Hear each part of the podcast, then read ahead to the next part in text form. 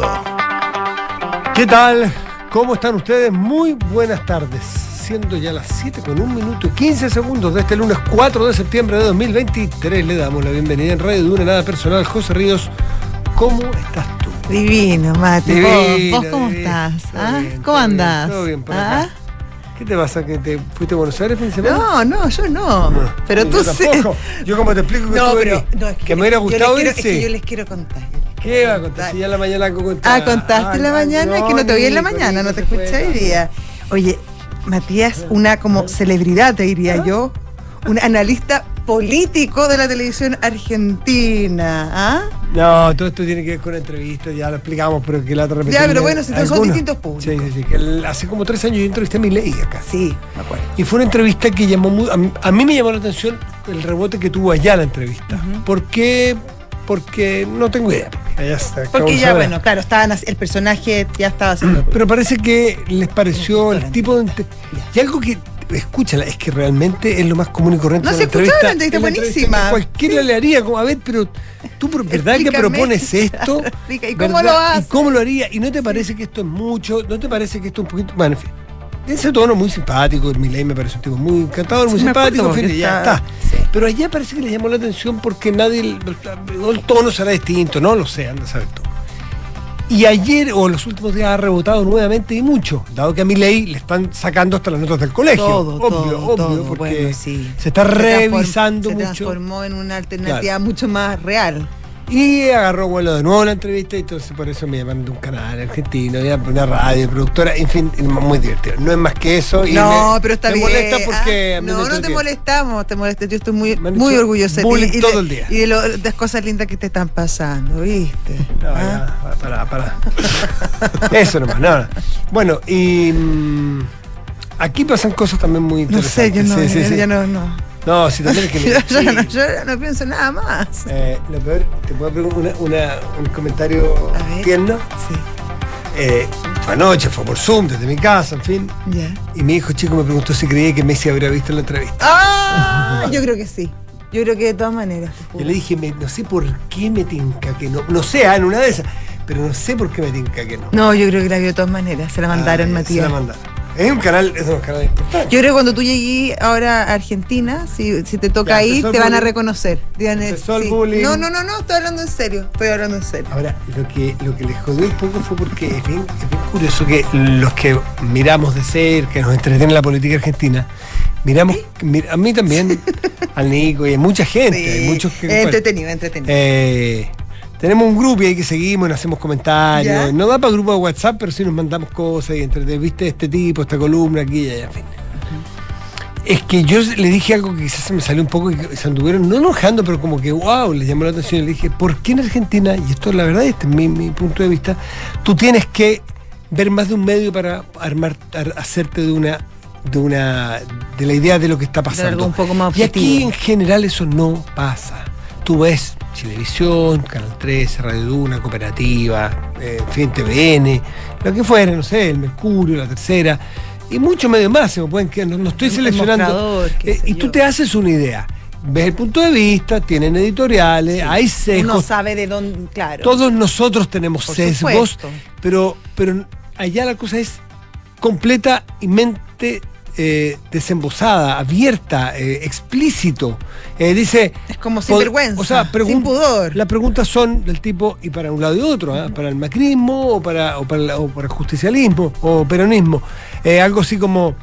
Tú escuchas al- al entrevistador que le dice, pero tú crees que tenemos posibilidades para este domingo o ya, o ya tenemos todo perdido. Pero ya, claro. Entonces, una cosa es que, Claro, que a ti te guste uno u del- otro, Por supuesto. pero si yo te digo, si un ministro, tiene la tarde, un ministro, ¿cómo le va a usted? Oye, ¿cómo nos ha ido en el ¿vamos a gobierno? firmar o no vamos a firmar la declaración? claro, ¿Cómo estamos de bien en el gobierno? Eras cosas, o por una elección, ¿cómo va nuestra candidatura? Pero así. Oye, bueno, ¿y qué te contestó cuando tú dijiste eso? ¿De- ¿Hizo grieta. algún tipo, Ah, alguna, sí, al- ellos algún tipo de análisis? reconocen ¿Algún que- tipo de, de autocrítica? Reconocen que la grieta llegó a los medios también. La, la grieta le llaman ellos a la, esta fisu- Sí, fractura absolutamente. que tiene la sociedad argentina. En todos, sus, en todos los ámbitos posibles. Y, y que al periodismo llegó algo parecido, aunque hay canales que también hacen un esfuerzo, o sea, eh, qué sé yo, TN hace un esfuerzo, de todo noticias, Y, y- y, en fin, pero estos, estos medios más marcados como La Nación Más o C5N, que es el Claro. caso de los que me entrevistaron a mí ayer, eh, tienen ese problema y lo asumieron como tal y,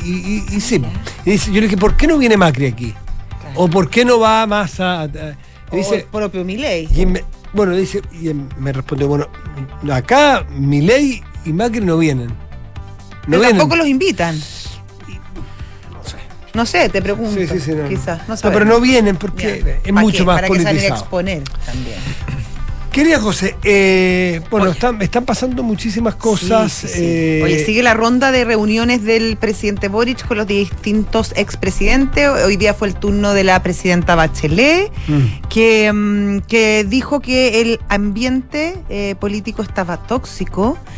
y ella espera y invitó, y dijo que era lo más razonable, que todos los partidos políticos y todos los expresi- expresidentes firmaran la declaración de Santiago. Tiene nombre ya. La, la declaración, esta propuesta de declaración que ha hecho el presidente Boric y que ha invitado a todos los sectores políticos y expresidentes a firmar. Hay un texto, un texto que ya se, ha ido cono- que ya se conoció, el Ya. texto de que te lo voy a leer luego. Y hay otra noticia que, porque esa la podemos desarrollar pronto, pero hay otra noticia que, que- que- o sea, no es noticia, es una conmemoración del, del día, es un año del Ah, 4 sí, de septiembre. Por supuesto. Porque el 4 de septiembre eh, ha pasado la historia por ser el día de las elecciones presidenciales, en fin. No, de las elecciones, no presidente. Ah, Sí, de, sí, ah, sí, de Allende, ya, que estaba O sea, pensando en, el- en si el- uno en le dice este. 4 de septiembre, un chileno mayor, Claro, yo estaba previo al pensando en el- 73, eran las elecciones presidenciales, asumió la la razón, presidente el sí. 4 de noviembre. Pero este 4 de septiembre, y esto cada uno tendrá su opinión, yo, yo- esta es la que yo tengo, me- me- a mí me quedó una sensación por lo vivido, de que va a ser un día de un antes y un después súper claro en la política de esta época, de esta era. Eh, no sé qué, cómo se pueden definir las épocas, pero esta época probablemente parte el 18 de octubre. Le agregas una convulsión, a la convulsión le agregas la- el, el- la- el COVID Mm. y le tienes que agregar la elección de Gabriel Boric y le tienes que agregar La elección de constituyente, la- la, lista del pueblo. la- exactamente lo- la lista del pueblo, la elección de esos constituyentes y el 4 de septiembre yo tengo la sensación, alguien dirá, no, todavía no se cierra lo constitucional. No sé, los historiadores dirán dónde se puede hacer como si hacemos si hacemos matemáticas con con los con los paréntesis, el paréntesis dentro del paréntesis. A lo mejor, claro, si se aprueba en diciembre, va a terminarse ese periodo. Pero es tan discutido como cuándo se terminó la transición, porque el 4 de septiembre se rompió, se descorrió un velo, a mi gusto. Sí. Se descorrió un velo de lo políticamente correcto, del temor a decir ciertas cosas, al peso duro del bullying o, del, o, del, o de la agresión en redes y en, y en no poder decir ciertas cosas. Y fue tan avasallador, tan, tan monumental el triunfo de un rechazo que alguien me comentaba y tuve un analista muy agudo, me decía, si en la década, de los 80, los 90, los 2000, en Chile, en Chile imperaba eh, la, o, el, respaldo, mirado, del él venía llegando de fuera, un chileno que vive fuera, los había estado un Chile Day, en fin, aquella. El respaldo que le daba a Chile un inversionista, por ejemplo, era la ley. Hoy día, el respaldo de garantía que le da un inversionista es la expresión popular. Es que la ciudadanía se manifestó de una determinada manera. Sí. Y, y esa, y esa ciudadanía se levantó como yo al menos no lo había visto.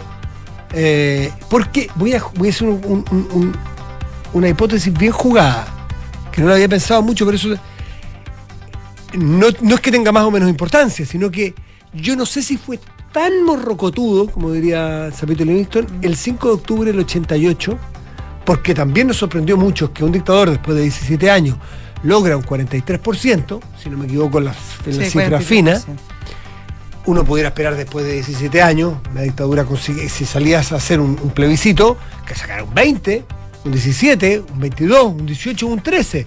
Pero sacó un 43 versus un 54, un 55, no me acuerdo la cifra exacta en este momento para que me decían. No sé cuál fue, la- pero 56. Fue impresionante, fue el triunfo de liberador de un pueblo, el, el término de una dictadura, eso es algo muy simbólico. Pero esto me pareció muy avasallador, muy inmenso, Sí. porque además tuvo un arco político muy amplio. Es decir, votó gente, que está comprobado, que votó gente Sí, de izquierda por el rechazo, gente de centro izquierda, no sé si de izquierda izquierda, gente de centro izquierda, concertacionistas de toda la y vida. además movilizó a mucha gente que no votaba y que fue a votar. bueno, eso lo dio la, la obligatoriedad la, del la voto. obligatoriedad del voto, pero bueno, Sí, yo creo pero está, sí, pero yo creo que es la obligatoriedad del voto, pero también porque hubo mucha gente que se, se sintió interpelada en cosas muy profundas. Y ¿te acuerdas antes, antes de que pasara todo esto, que hablábamos de la, del péndulo y no sabíamos en qué parte del péndulo estábamos, en qué parte, en qué parte se estaba moviendo, porque uno nunca sabe, eso uno después lo ve eh, con la perspectiva de la historia. Pero yo creo que, no sé si fue la culminación del péndulo, pero yo creo que estuvo muy cerca el día de- del, del rechazo, del día del 4 de octubre del año pasado. Creo que hay un punto de inflexión Eso, importantísimo y que marca, además de, de- de todo, todo lo que tú has dicho, un- una, una maciza y contundente respuesta de los chilenos respecto a lo que sentimos como chilenos y a lo que somos como chilenos. Y que si bien hay que hacer muchos cambios probablemente, Es que eso no eh, está en duda. eh, Claro, eh, hay cosas que son fundamentales y nadie quiere una refundación y nadie quiere eh, tr- transformar y hacer borrón y cuenta nueva. ¿Por qué? Porque nos ha costado mucho trabajo Pero y mucho tiempo claro. Tener lo que tenemos. Pero hubo, yo siento que desde el, desde el 18 de octubre de alguna manera se produjo un ahogo que fue imposible salir de él, o fue muy difícil salir de él en cuanto a que la verdad estaba impuesta. La realidad Por la era, fuerza, era una, además, muy por la violencia. Claro, muy por la fuerza. Sí. Y esto vino a hacerse carne, por algo muchos dicen que, que Bade, Rojas Bade, fue uno de los Catalizadores. pre- sí. precursores del que la ciudadanía, y por ciudadanía hablo gente que en este momento va traspasando por ahí, por ahí por la calle o en su ciudad, gente común y corriente, que no se expresa generalmente a través de partidos políticos, que suele hacer su vida cotidiana normal, que puede trabajar en un colegio, una ferretería o en un, qué sé yo, en un criadero de, de cerdos en el sur, da, da igual. Gente que a ella le tocó y dijo, esta Sí. es mi oportunidad de sumarme por A, B, C o D razones. Tú serás por la A, claro, yo cada por la uno B. tendrá las propias. Pero que, está, insisto, cada uno puede tener su libre interpretación. interpretación. Hubo gente que está a favor o en contra de una nueva constitución, de la derecha o de la izquierda, pero sintió que se sintió invitado a una cosa colectiva muy grande, decir, ¿saben qué? Después podemos pensar distinto, pero me están imponiendo Claro, algo. Una forma nueva de ser. Me están quitando mi esencia. Es, e- ese es el, Y- y el 4 de septiembre. Y, que- y bueno, y que yo creo que también es una respuesta de lo, de lo de la cantidad de temas y la cantidad de, de- de identidades que se trataron de introducir en, en el texto que Mm. presentó la convención, que finalmente le daba razones a cada persona para no sentirse interpretada. Y ese es el temor que a veces uno tiene respecto a este nuevo proceso que no tiene nada que ver, que las formas son distintas, que hay un respeto en el lenguaje, pero que a veces hay tentación de eh, meter ciertas cuñas que no hablan de nuestro ser como chilenos. Hubo algo que rompió el- el- el- el cristal de decir, ¿saben qué? Me voy a atrever. Y empezaron, y una de las personas que yo le asigno más responsabilidad, una de las que asigno responsabilidad en romper y decir, ¿saben que yo pongo el pecho? A Barken.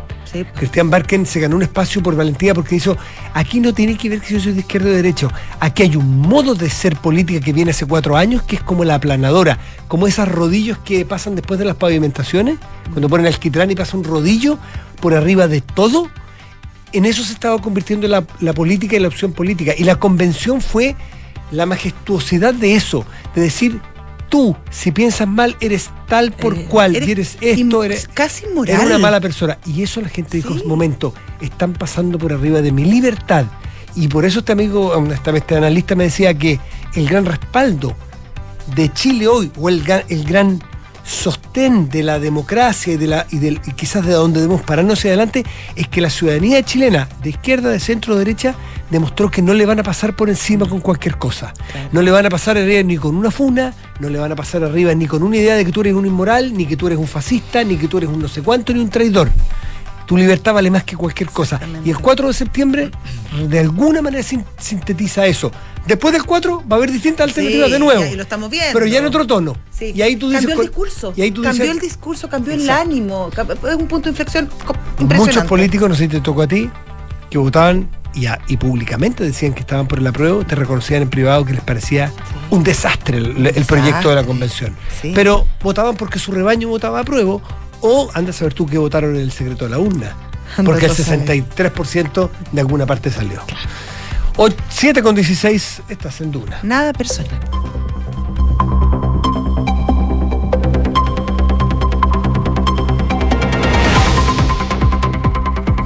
La planadora de los titulares. Vamos con los titulares. Nada obstaculiza un, el es un paso. ca- de los- es un catalizador de información y prestancia. Sí. Es un sintetizador de las libertades públicas. Yo me siento respaldada en mis derechos por Enrique Javier Llaves. ¿Cómo estás, Enrique Javier? Bien, ¿y ustedes? Bien. ¿Tu fin de semana bien? Bien. No tan bueno como el tuyo, por ejemplo. No, Ah, sí. pero yo grande. estuve, yo estuve haciendo mucho trabajo. Sí, ¿no? por eso. Y Oh, preparada. a todas partes. ¿ah? No, sí. Bueno, Ya vamos, vamos. vamos, aguante. Mati, aguante Mati. Por ocho votos a favor de sus consejeros, la oposición aprobó hoy en la Comisión de Función Jurisdiccional la inclusión de un nuevo capítulo a la propuesta constitucional. Bajo el título de Servicio Nacional de Acceso a la Justicia y Defensorías de las Víctimas, Chile Vamos y Republicanos criticaron también la abstención del oficialismo ante su enmienda de unidad de propósito, quienes expresaron reparos a la idea de que existan víctimas VIP y que se dejen otras afuera. Y el gobierno presentó hoy el proyecto de ley denominado CERNAC Te Protege, iniciativa que busca mejorar la capacidad del Servicio Nacional del Consumidor para defender a estos últimos. La propuesta le permitirá a la entidad multar a las empresas infractoras y ordenar devoluciones de dinero, a diferencia de lo que puede hacer hoy, donde solo puede presentar demandas o buscar acuerdos colectivos. El líder de Corea del Norte, Kim Jong-un, tiene planificado viajar a Rusia este mes para reunirse con el presidente Vladimir Putin. Según trascendió, el objetivo del viaje es discutir la posibilidad de enviar a Rusia más armamento para su invasión a Ucrania, además de estrechar la cooperación militar entre ambas naciones. Y tras concluir su participación en el US Open, Nicolás Yarri arribó a nuestro país para reencontrarse con su familia y luego comenzar la preparación para disputar las finales de Copa Davis.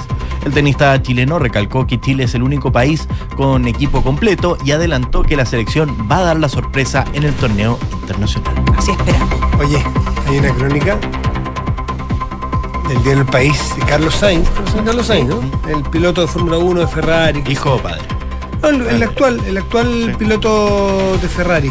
¿Cómo le fue ayer a todo esto en Monza? Clasificaba, entiendo que Porque clasi- sigo la Fórmula 1. entiendo- clasificó primero, sa- salió primero. Pero no sé cómo termina, pero la crónica va por otro lado. Y me da un poco de miedo leerla.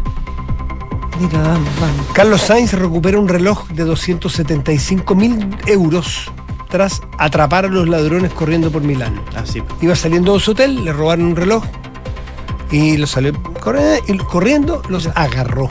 En el auto. ¿En el auto Sí. lo persiguiendo? No entiendo que salió corriendo. O sea, Pero es que imagínate en el auto, él, no bueno, tenía la, ni una la- posibilidad. la otra vez también le habían tratado de, de robar eh, el mismo reloj, que es un reloj que lo hizo una marca, una marca relojera suiza que se llama Richard Mille. Yo ya no me lo podría Eh, más, imagínate. cada y es que un reloj No, que el mío no lo uso, de hecho. Yo El- tampoco. El Richard Mille que tengo yo no lo uso. Bueno, ese es solo para él. Richard Solamente, 500. solamente para la Yo entrevista. tengo unos Richard Solamente 500. para la eh. entrevista. El mío es Richard 500, eso sí, no es nada. Ya, ¿y? Ya.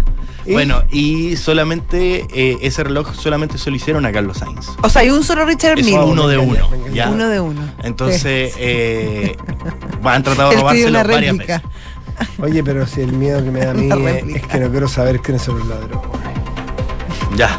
No quiero saber, ¿Quiénes son? no quiero saber, no, no quiero saber, ¿No quiero saber la nacionalidad de los ladrones. ¿Son chilenos? No, no quiero saberla, no, no sale. No, ya sigue, sigue. No, no, es que no está en la crónica, Ay, aparentemente, pero, pero es que como sabemos que hay, que nuestros- somos claros. hay algunos compatriotas nuestros que se, Sí, tiene una- se jactan de ser, de, de- de trabajar. Tiene en una eso. habilidad, sobre todo en Exactamente, le tengo terror, ¿qué querés que te diga? 7 de la tarde, 20 minutos. Estás en Duna. Nada personal.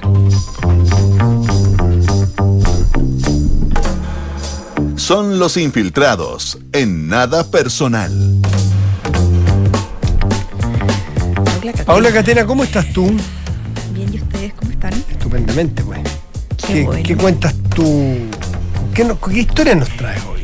Eh, estamos a siete, a siete días del el 11, es decir, de la conmemoración que, pre- que prepara el presidente Gabriel Boric para estos 50 años, esta conmemoración por los 50 años del golpe de Estado. Y en ese contexto hemos visto cómo el presidente Gabriel Boric ha sincerado esta intención de eh, realizar una declaración conjunta a la que adhieran exmandatarios y también los partidos eh, políticos de manera transversal.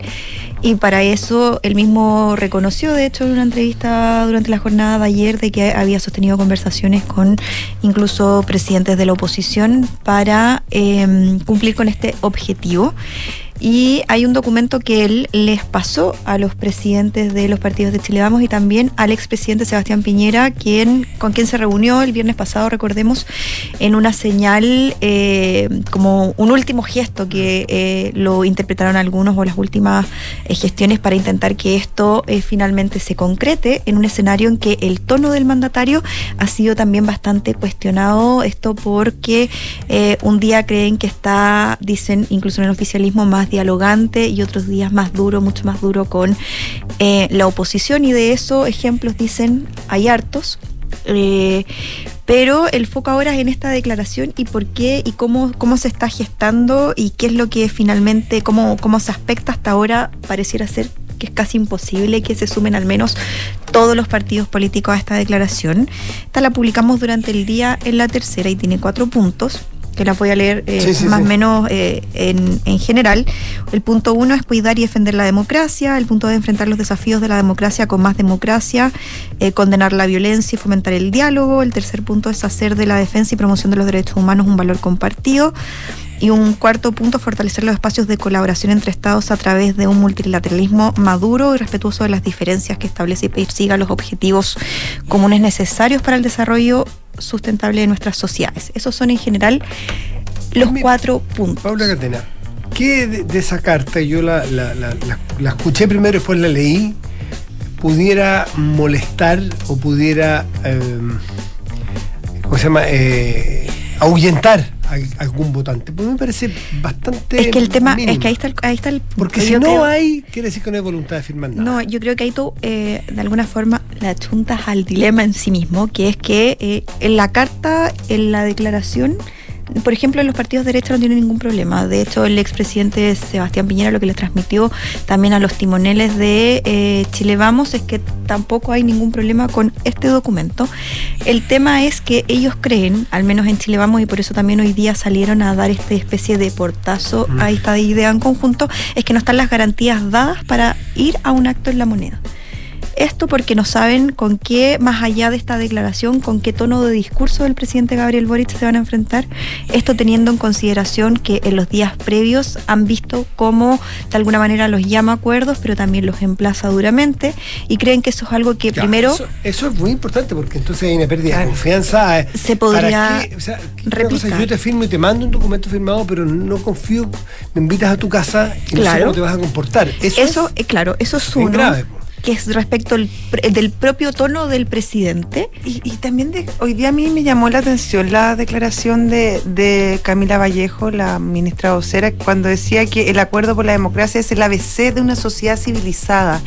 Y nuevamente siento que caen en este tono eh, respecto a a dictar qué es lo sí, que es a lo dictar civilizado. cátedra, ¿qué es lo civilizado? ¿Qué es lo ¿Quién, quién por define eso lo el, que es el- lo ser el hecho, ese es otro punto, el hecho de quizás imponer una, una visión durante la conmemoración es otro punto que preocupa. Y tercero, finalmente, cuál va a ser el tenor de los anuncios si se realizan anuncios durante la jornada. Eh, hay algunos en el sector que, por ejemplo, no están eh, de acuerdo, solo por poner un ejemplo, con esta posibilidad que dejó abierta el mandatario de cerrar el penal eh, de Punta Peuco, que si bien el ministros han tratado de decir que ojo que no hay nada eh, concreto aún y el mismo presidente lo señaló ayer, el hecho es que el que el solo, el solo hecho de que sea una posibilidad incomoda al sector. Lo mismo que lo de la comisión Ballet. También, que eso también Claro, y ese él también lo moderó ayer en la entrevista, el presidente Boric, respecto a que solamente a quienes den el permiso y todo. Pero Claro. cuando se presentan los, los temas, se presentan de manera tan abierta y en momentos que quizás no son los adecuados, que generan todo este ruido. Es, es una cosa muy ampulosa, muy grande, muy. muy- Claro.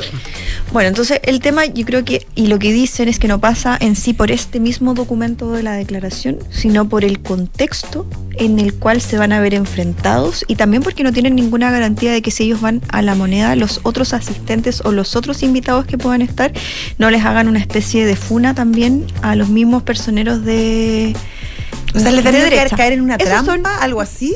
Claro, eso es como en términos generales. También hay otras lecturas que son un poco más mezquinas, que no tiene que ver con esto, pero sí más mezquinas en el sentido político de no ir y no concederle al gobierno firmar una declaración por el hecho de eh, no darle en el gusto y no finalmente que el presidente Boris nos anote un punto de eh, concitar a una declaración o lograr una declaración que sea transversal en un momento en que todos hay eh, consenso en la derecha de que el Ejecutivo no pasa por su mejor momento político, en términos de aprobación, de, de- de también de lo difícil que ha sido volver a recuperar una agenda en un contexto que se ha visto golpeado por este lío de platas entre fundaciones y eh, reparticiones del Estado, a través de, por ejemplo, como el caso de Democracia Viva, que todavía se sigue investigando. Entonces hay quienes creen que no hay que eh, darle, eh, concederle nada en estos momentos cuando el Ejecutivo se encuentra en una situación delicada. Pero debo decir que esos argumentos son los menores, que el, el gran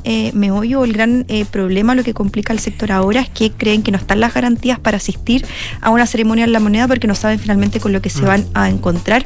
Y eso, por ejemplo, si anunciaran algo como el cierre del penal Punta Peuco, en un contexto en que están todos los presidentes de derecha ahí en esa actividad, el costo eh, es muy grande para ellos en términos de su electorado, sobre todo los sectores más duros eh, de derecha. Entonces, por eso no es tan fácil.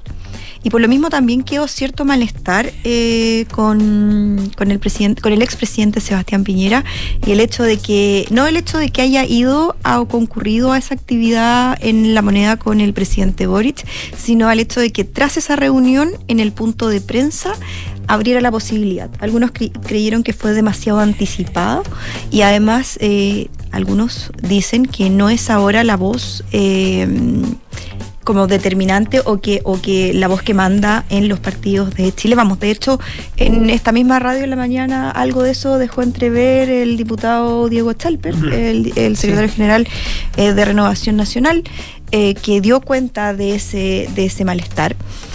Y eh, por lo mismo se ve bastante cuesta arriba eh, esta idea de una declaración en conjunto. En la moneda están optimistas todavía en, que los exmandatarios podrían sumarse a esta, a esta iniciativa, pero que es cada vez más complejo que lo hagan eh, los partidos de forma transversal. Y aparte que hay otro factor sobre la mesa, que en el propio oficialismo algunos también estaban sorprendidos con, con esta declaración que le dio el presidente a los partidos de eh, derecha porque algunos se quejaban en privado de que a ellos les llegó después.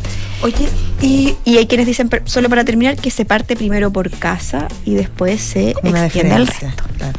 Ahora, ¿cuál es el costo para la derecha también el hecho de no firmar?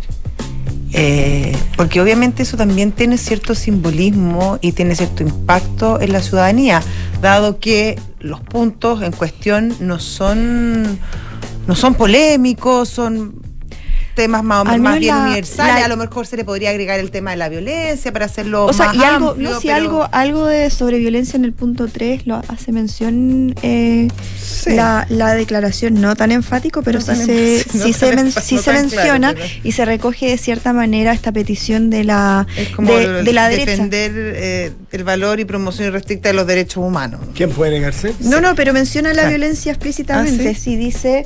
Eh, acá dice el punto 2, enfrentar los desafíos de la democracia con más democracia, nunca con menos, condenar la violencia y fomentar el diálogo. Ya, ese ese claro. es el punto el punto 2. Por eso hay un costo para la derecha de no hacerse parte también. En, en el entendido de que ese punto 2, por ejemplo, era algo que ellos sí habían demandado, pero en términos de la lectura interna que hacen del costo, lo que significa para su propio electorado, para sus propias bases, para marcar un punto político en un contexto que eh, el tema de eh, la dictadura y el tema del 11 de septiembre se sabe que es un tema que divide al sector, creen que no contribuye, o sea, que no, no les va a restar mucho. Esa es la lectura que hace, no va a ser tan alto el costo, que es más alto el costo de lo que pueda tener para el sector en la interna que el costo ciudadano que pueda tener restarse de esta, de esta declaración.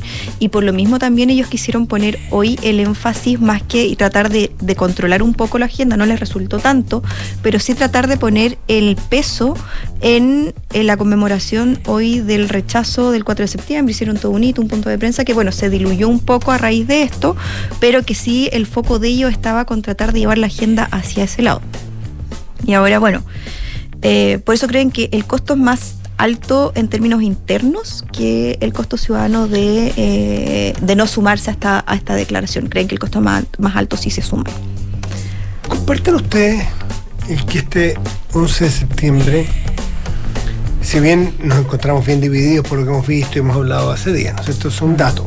Dejemos los datos bien a la vista, dejemos de la un segundo.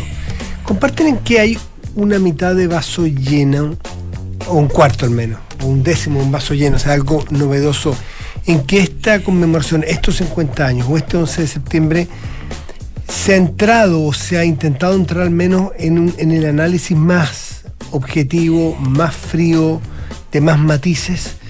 Yo veo que hay más libertad en los analistas, que son siempre la punta, ¿no es cierto?, de avanzada, el rompehielo, a, por ejemplo, en la izquierda o, intelectuales a, analizar el, qué tal el gobierno de Allende. Porque hasta aquí yo estoy preguntándoles, ¿ah? porque yo lo escuché a una persona ayer y me hizo cierto sentido.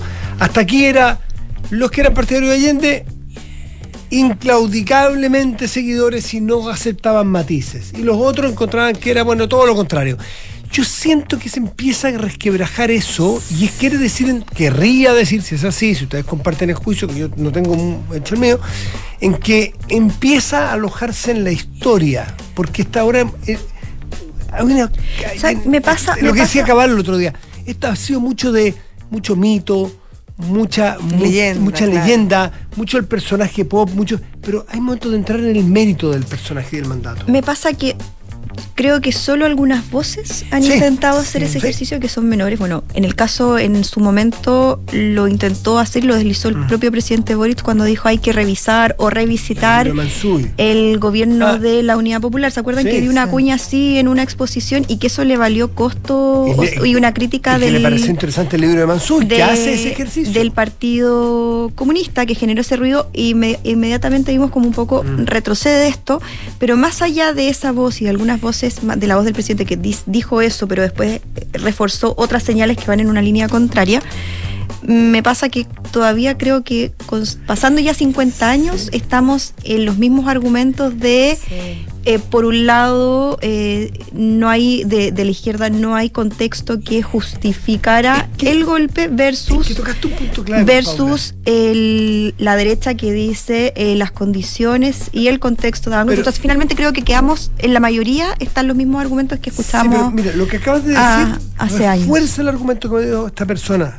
Porque cuando se producen los debates, los sectores más de izquierda, ¿a qué recurren? A decirle a la derecha de que nada justifica el golpe. Y nada justifica la violación de los derechos humanos, que es bien evidente. Pero no van a defender necesariamente que el gobierno de Allende fue un gran gobierno. Pero Matías, yo creo que Entonces, yo creo que está instalado, se, se está cuajando una. Yo un creo que le, yo creo que le desde la sigue, academia le sigue análisis. costando. Yo No, creo que claro, en, la, en la elite No. política yo no veo ese. No veo ese que- matiz, fíjate. Sí en la academia, sí en los analistas, sí en la revisión histórica, pero en, en los líderes políticos, o caso. No sé.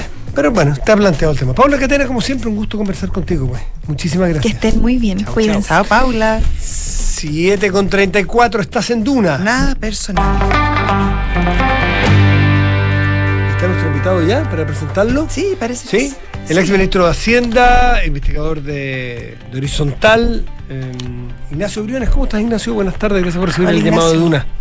Hola Josefina, ¿Qué tal? Eh, Matías, ¿cómo están? Lo más importante le faltó, profesor de la UAI, porque no soy Muy investigador de importante, horizontal, muy presido importante. el directorio horizontal, Ah, lo confunde, mierda, pero no investigo nada, me meto igual harto. Ay, ay, ay, ay. Bueno, metiche Gusto en saludarlo. Horizontal y presidente de la UAI, Universidad Adolfo Ibáñez. Muy bien, muy bien. Sí, Eh, Ignacio, ¿te, te- puedo tomar una, una- una cola de lo que veníamos conversando con Paula Catena? Eh, ¿Tú le ves matices a la discusión de estos 50 años o ves solo polarización? Pucha, yo creo que tenemos harta polarización. pues, Sí. O sea, todos esperábamos que estos 50 años sirvieran para hacer una reflexión en serio, con los nunca más que correspondan y sobre todo con una mirada al futuro, que yo creo que es lo que interpela a la mayoría de los chilenos que están tan chatos de este cuento, pues, chatos de la pelea, chatos de, de revivir el pasado, mirar para atrás, no hacer las, los nunca más que correspondan, pero sobre todo mirar adelante. O sea, esto, esto es como todos los años y se pierde una oportunidad de haber hecho algo más noble, más grande. Uruguay no tiene una elección hace poco y creo que el, el gobierno además desaprovechó una oportunidad muy importante de haber hecho algo con altura de mira. ¿Solo el gobierno? Todo lo que ha pasado. Yo creo que el gobierno es el que conduce y el que dirige, ¿no? Y creo que equivo- equivocó el rumbo pudiendo haber hecho algo algo más grande. Y creo que la salida de Patricio Fernández dice bastante de, del desorden y, y la poca claridad sobre este tema. ¿Pero ¿ah? qué te parece que bueno, la- los partidos de oposición no quieran eh, firmar la declaración de Santiago? ¿Compartes Yo creo, esa que, yo, decisión? creo que, yo, yo creo que hay que esperar lo que lo que pase, digamos, hasta que las cosas se firman cuando se firman. Eh, a mí me parece que esa declaración, por lo que yo he podido ver, eh, es bastante bastante neutral y, y, y- y trata de mirar para adelante. Eh, distinto es que creo yo que haya un, acto, ¿no es cierto?, donde se homenajea al presidente Allende, pero, pero yo creo que lo importante acá es que uno pueda decir, número uno, nunca más, nunca más poner en riesgo la democracia. La democracia tenemos que cuidarla todos, todos, y eso implica condenar la violencia, implica respetar las reglas institucionales siempre. Nunca más una dictadura, nunca más violaciones atroces a los derechos humanos. Creo que si nos encontráramos en esas tres cosas, eh, habríamos ganado harto y ojalá que, que se pueda avanzar hacia allá porque creo que tenemos que mirar para adelante y no seguir pegados, ¿no? Y en condiciones necesarias poder compartir esos mínimos que creo que son súper importantes y, y, que, y que a veces para lado y lado se olvidan. Pues, o sea, no, no, no, no, no, no nos olvidemos, Matías, Josefina, hasta hace poquito nomás que que acá algunos asusaban la, la violencia que puso en riesgo la democracia. Entonces acá hay que cuidarla siempre. Eh, las democracias son frágiles y todos tenemos que hacer lo nuestro para para cuidarla, para respetar las reglas, la institucionalidad, nunca avalar la violencia, nunca justificar las violaciones de los derechos humanos. Las dictaduras son siempre malas. ¿Cómo no vamos a ser capaces de decir algo algo como eso y no seguir pegados en la pelea y el combo que creo que los chilenos tienen muy, muy cansados? Mm, sí, sí, sí.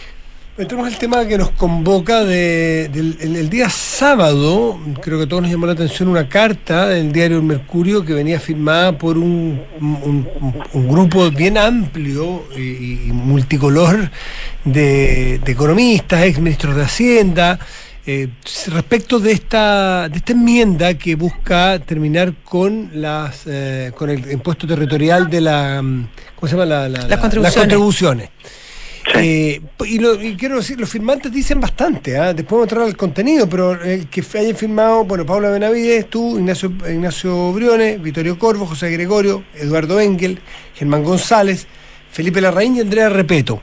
Uno cuando ve ese grupo dice, partimos la firma, voy a leer Claro. qué dicen en común. ¿Qué Claro, tienen en común? Hay una transversalidad evidente. Ya, José, y ahí está el... Sí. Bueno, y, y claro, y se, y se, y se- está esta, esta enmienda de, del Partido Republicano, pero que sorpresivamente fue apoyada por la UDI y por Renovación Nam- eh, Nacional, que elimina el pago de contribuciones.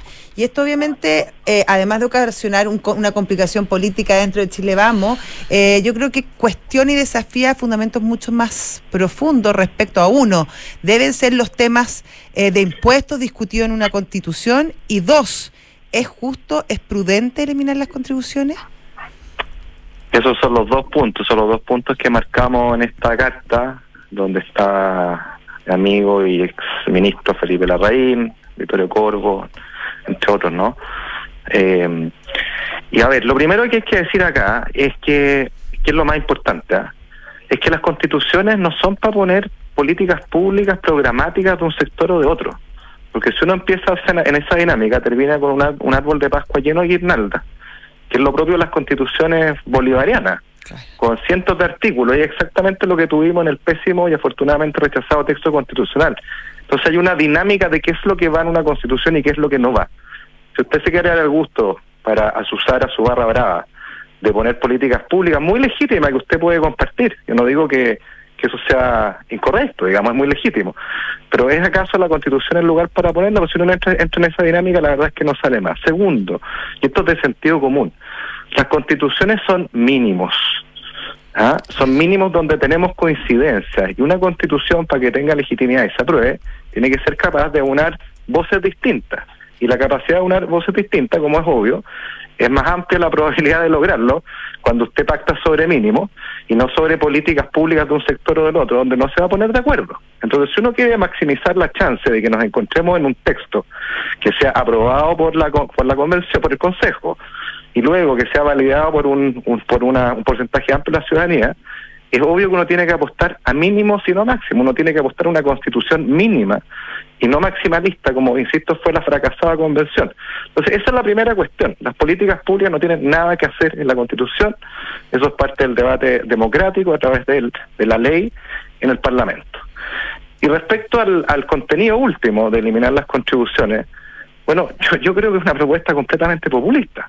Eh, es para usar una barra brava, además con argumentos bastante débiles a mi juicio. En primer lugar, porque este impuesto es un impuesto que va directo a las comunas, eh, ¿no es cierto? No es que vaya a las arcas estatales, tiene que ver con, claro, con bienes públicos comunales, las áreas verdes, la seguridad, la cultura, en fin, no lo que interesa a los vecinos. O sea, cuando uno quiere descentralizar y darle más poder a las comunas, bueno, este es un instrumento importante. Número dos, el 60% de lo que se recauda va al Fondo Común Municipal, que va precisamente a las comunas que no tienen eh, propiedades de alto valor que grabar y que no tienen ingresos para poder desarrollar sus parques, su, su seguridad, etcétera, ¿no? Entonces hay un tema de, de solidaridad.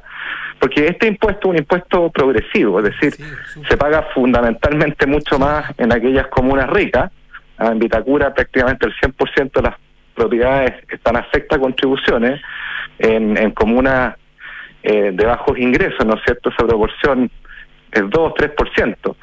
Entonces, bueno, esa es la segunda la segunda cuestión, pues, ¿ah? Y déjenme a mí darle solo solo un, un, un, ejemplo, porque esta cuestión es importante. Miren, el, el, el 80% de lo que se recauda en contribuciones eh, de vivienda en nuestro país viene del 10% de viviendas de mayor valor.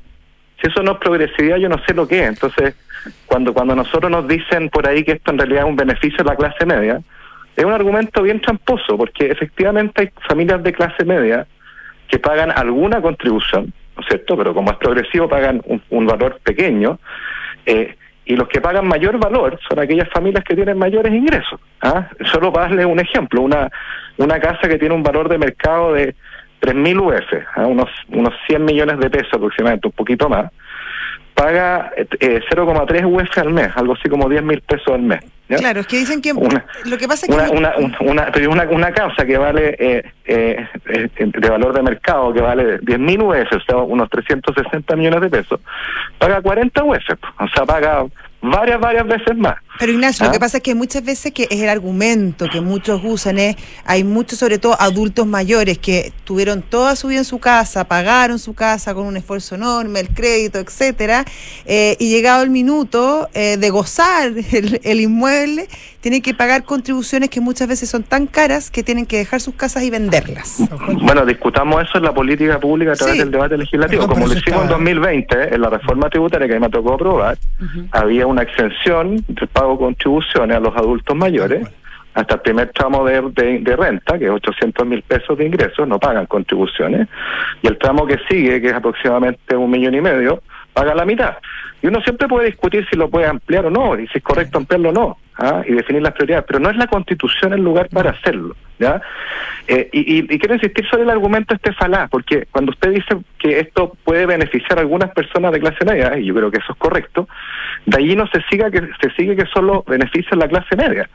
Porque si uno sigue esa lógica, la verdad es que uno también debería eliminar el impuesto a la renta progresivo que tenemos en Chile porque efectivamente se empieza a pagar aproximadamente a los, a los 800 mil pesos al mes, pero usted paga una tasa muy, muy chiquitita. ¿ah? Eh, si usted gana un millón y medio, paga 2% de impuestos. ¿ah?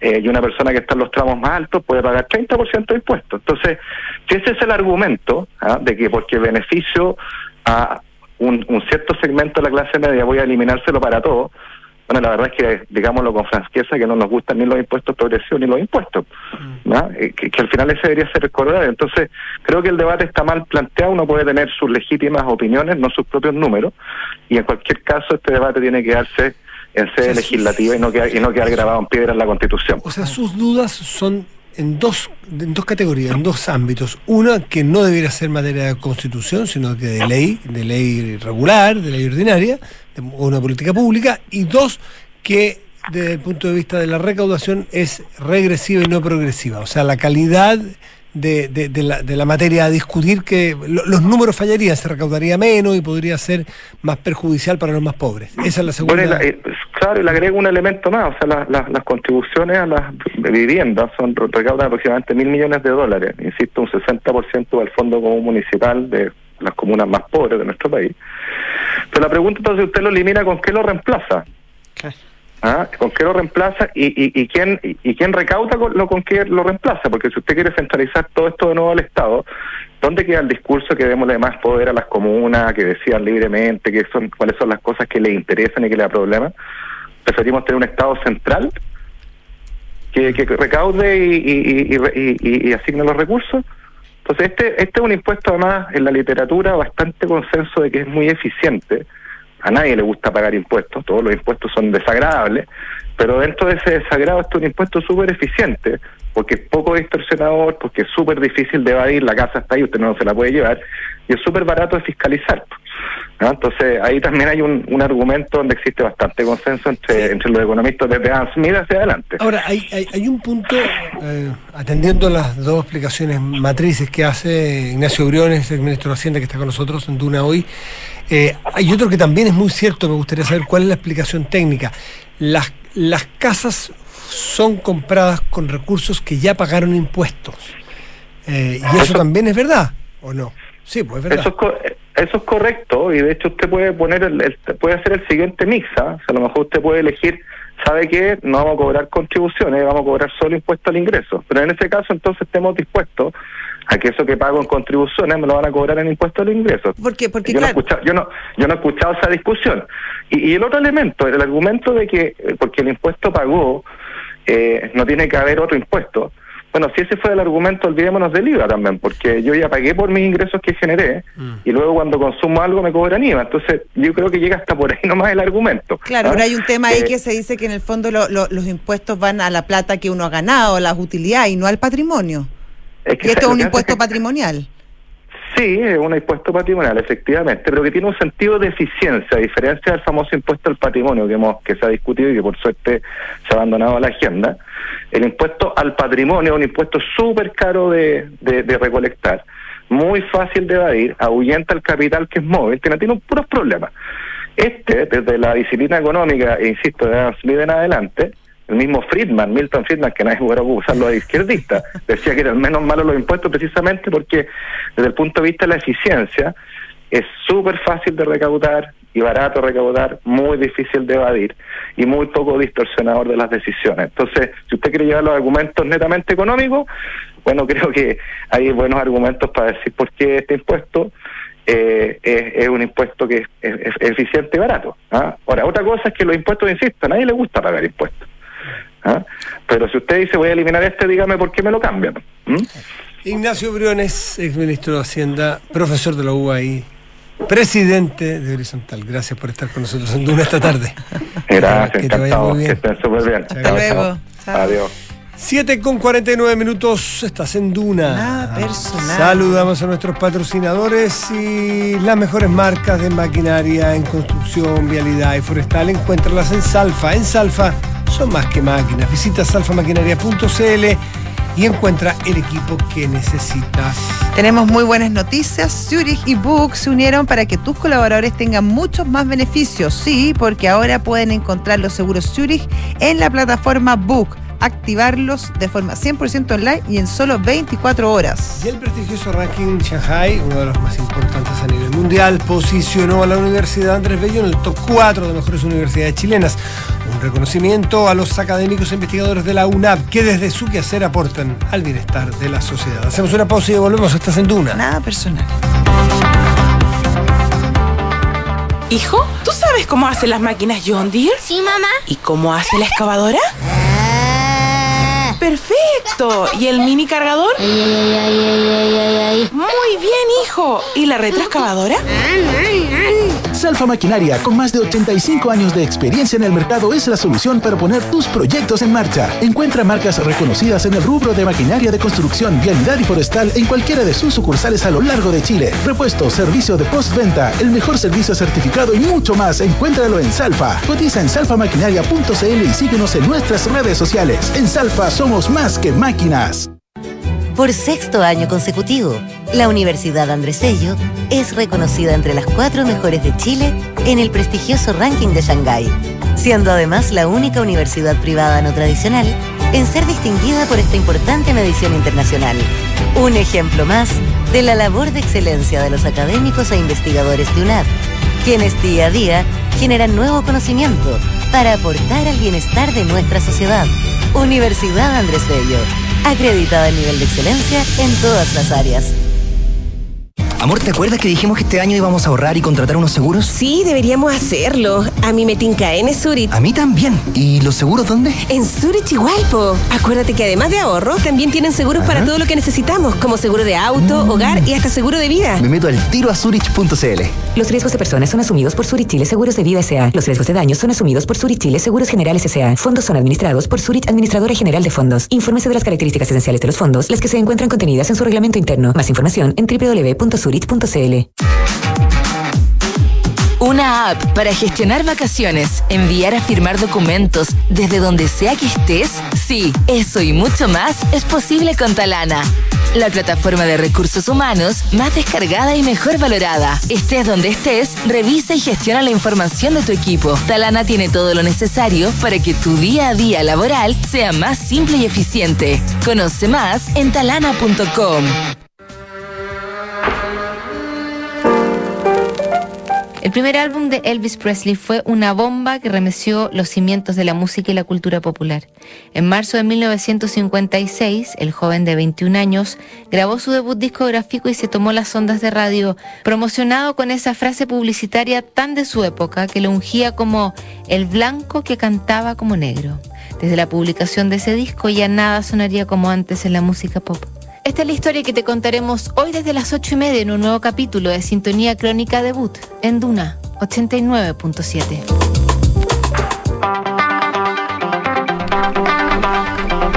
Siete de la tarde, 52 minutos. Estás en Duna. Nada personal. No sé si viste una entrevista, eh, o leíste más que viste la entrevista ayer a Galperín. Sí, al- al- muy buena. al fundador, CEO, dueño.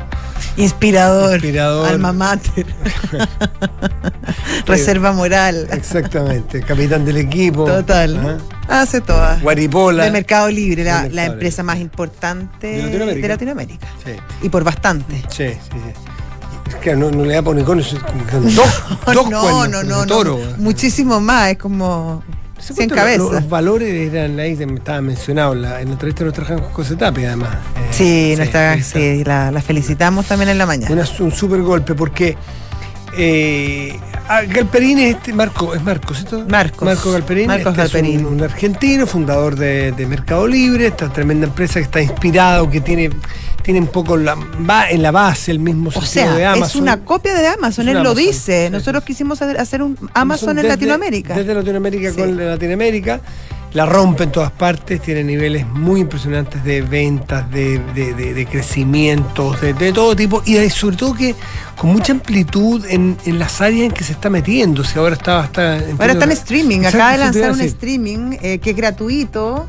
Eh, que, y además están todos, todos, todos felices con el servicio porque no, no generan contenido, ellos solamente reproducen. Mm. Entonces, siempre se le ocurre, están siempre innovando. A mí me, me llama mucho la atención esa empresa. Bueno, así con Galperín. Galperín es un tipo que se fue de Argentina hace 20 años, volvió en un intento fallido de regreso a su país natal en la época de Macri.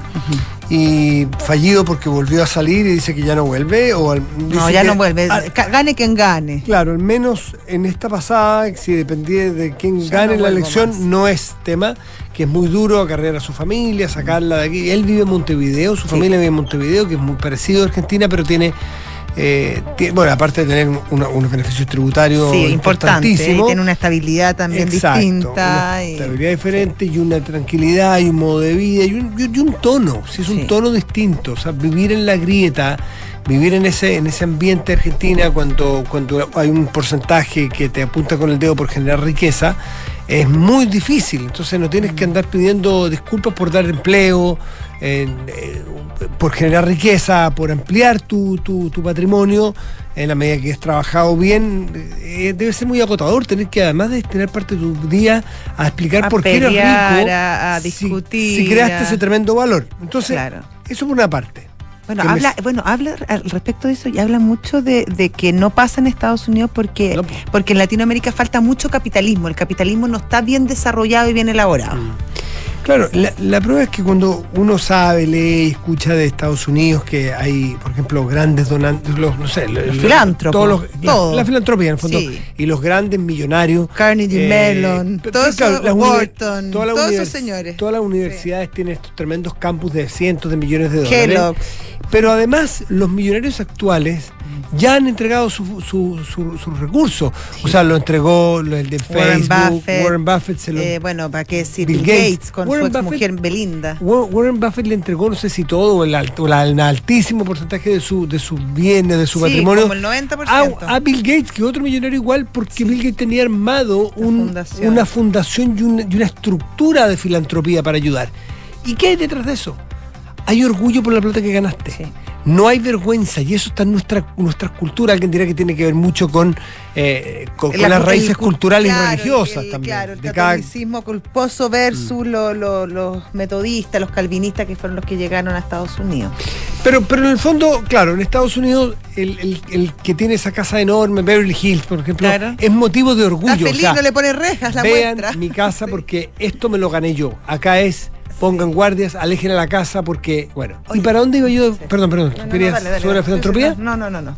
Marco Galperín, hay una frase que a mí me, me- me- me- me- me pegó duro, eh, y creo que a todos nos pegó duro porque los que lo leímos, eh, hace una, una aclaración muy dura respecto de Chile. El título, y, claro. y sobre... Ah, Era yo iba a ir a- el título. tú, tú que cargas el título, yo la otra parte, donde dice que no hay otro país donde le han robado tres veces. Ah, eso misma- también, tres en- veces. Tres veces en la misma, en el mismo centro de y distribución. que me tuvo que poner una seguridad tipo Ucrania. Claro. Ter- A mí me, me- dio una me pena pegó una patada en enorme, la guata, porque, es porque uno quisiera tener cuánto trabajo da Mercado Libre en Chile, cuánta facilidad da Mercado Libre en lo cotidiano cada uno de las personas que lo usan, me inscribo entre ellos.